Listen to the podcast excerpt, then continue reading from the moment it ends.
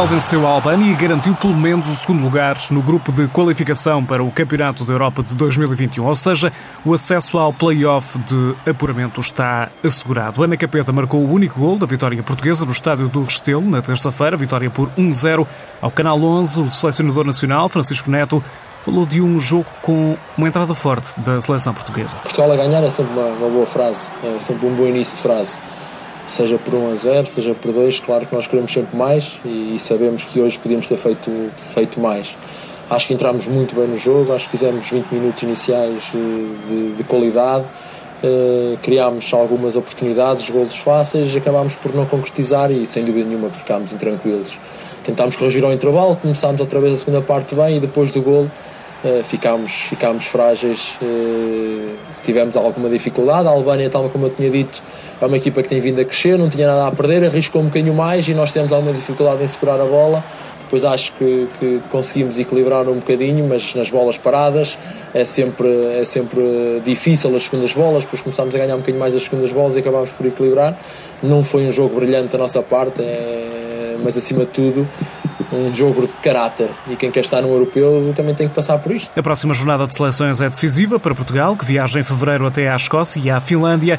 Jogos com as duas seleções que ocupam, com Portugal, os primeiros lugares neste grupo de qualificação. O que vai acontecer agora é, acima de tudo, agora também refletir um bocadinho sobre este, sobre este estágio, correu bem, correu, correu menos bem, uh, procurar fazer o acompanhamento das jogadoras também uh, no, seu, no seu espaço de clube, uh, que é aquilo que temos vindo a fazer, também esperar que que, que todas se apresentem em boas condições em fevereiro, para depois nós também podermos fazer boas opções e irmos com na máxima força à Finlândia à procura dos três pontos. No outro jogo do grupo, a Finlândia venceu por 1-0 um a Escócia, afastou assim as escocesas do Europeu de 2021.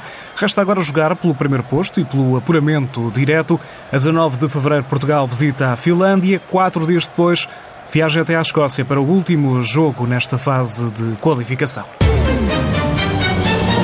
A UEFA está a ponderar novas alterações às competições europeias femininas para o futuro, mas também novas regras para a inscrição dos clubes. O diretor de Relação Financeira da UEFA garante à TSF que o futebol, na vertente feminina, está no topo das prioridades. André Traverso esteve esta semana na Web Summit. Uh,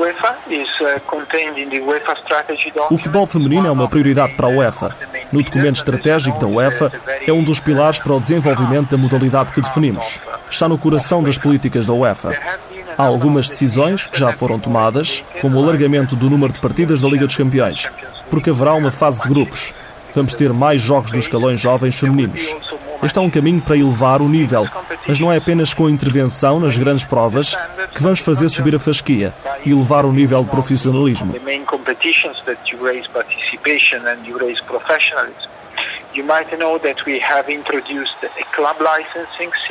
Introduzimos um sistema de licenciamento de clubes para o futebol feminino. Há agora padrões mínimos que os clubes têm de cumprir. Estamos a trabalhar nos escalões base. Se queremos ter mais popularidade do jogo das raparigas, temos de ter mais jovens a jogar futebol.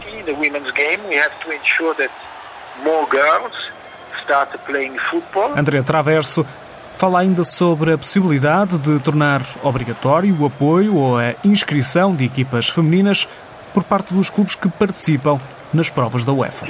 É algo interessante, algo que está sob discussão neste momento.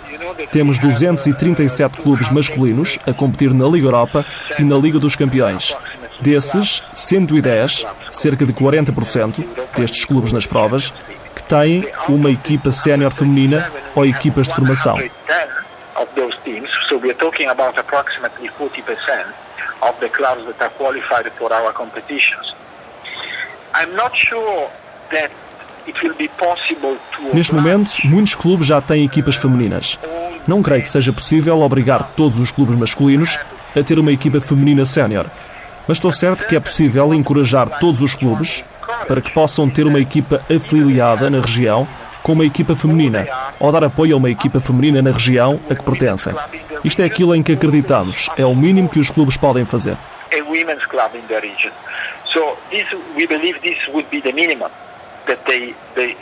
O diretor da Relação Financeira da UEFA que adianta ainda que estão a ser ponderadas novas medidas de controle financeiro e que a possibilidade de introduzir tetos salariais e para as transferências está em cima da mesa.